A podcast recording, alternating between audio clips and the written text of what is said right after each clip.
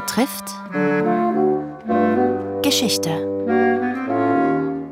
Zum 100. Todestag der Wegbereiter des modernen Sozialstaates, Ferdinand Hanusch.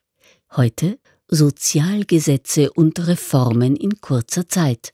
Berichtet von dem Historiker Kurt Scholz. Ferdinand Hanusch wurde 1918 Sozialminister. Die Wurzeln für seine rastlose Tätigkeit, 80 Gesetze und Verordnungen in nur zwei Jahren, lagen wohl auch in seinen persönlichen Elendserfahrungen. Wie war er als junger Mann nach Wien gekommen? Ferdinand Hanusch. Ich war bereits zwei Monate arbeitslos. Seit vier Tagen hatte ich nichts gegessen. So ging ich in den Stephansdom um mich wenigstens vor dem Regen zu schützen.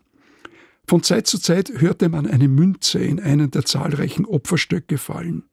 Das entfachte meinen Neid. Ich verwünschte die Spender, die das Geld in einen Opferstock warfen, während ich daneben saß und hungerte. Ach, wenn ich für das Geld Brot gehabt hätte. So Ferdinand Hanusch in seinen Lebenserinnerungen.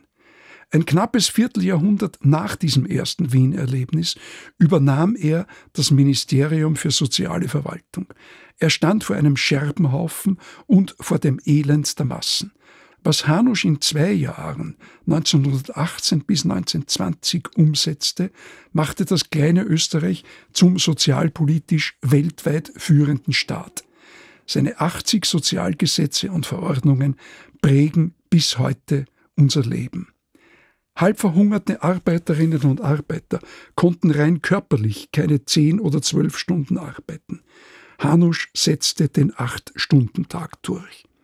Die Soldatenmassen mussten in Betrieben eingestellt werden, mit Zwangsverordnungen, die tief in die Eigentumsverhältnisse der Fabriksbesitzer eingriffen. Mieten mussten leistbar sein, daher wurden Mietverträge gedeckelt. Kranke sollten nicht mehr der Wohltätigkeit und dem Elend ausgeliefert werden, sondern wurden versichert. Zu dem Verbot der Kinderarbeit, der Nachtarbeit, Schutzbestimmungen für Frauen, der Unterstützung von Arbeitslosen, der Kriegsinvaliden und Waisen gesellte sich eine umfassende Kulturarbeit. Man konnte sie an den sogenannten Arbeiteruhren ablesen. Auf ihrem Zifferblatt stand acht Stunden Arbeit, acht Stunden Erholung, acht Stunden Lernen.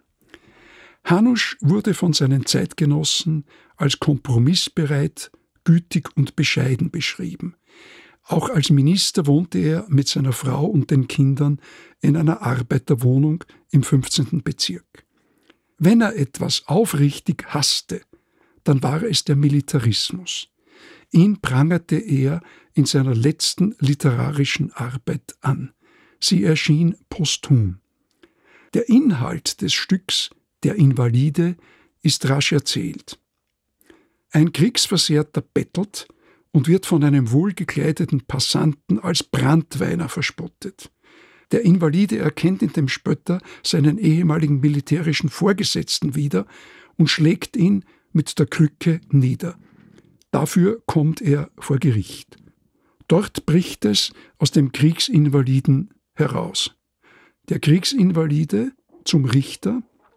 Herr Richter, ist nicht dieser Offizier beim Sturmangriff mit dem geladenen Revolver hinter uns gestanden und hat uns zum Morden angefeuert?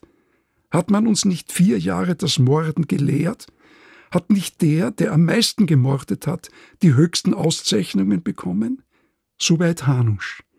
Hanusch schrieb das nach dem verlorenen Ersten Weltkrieg.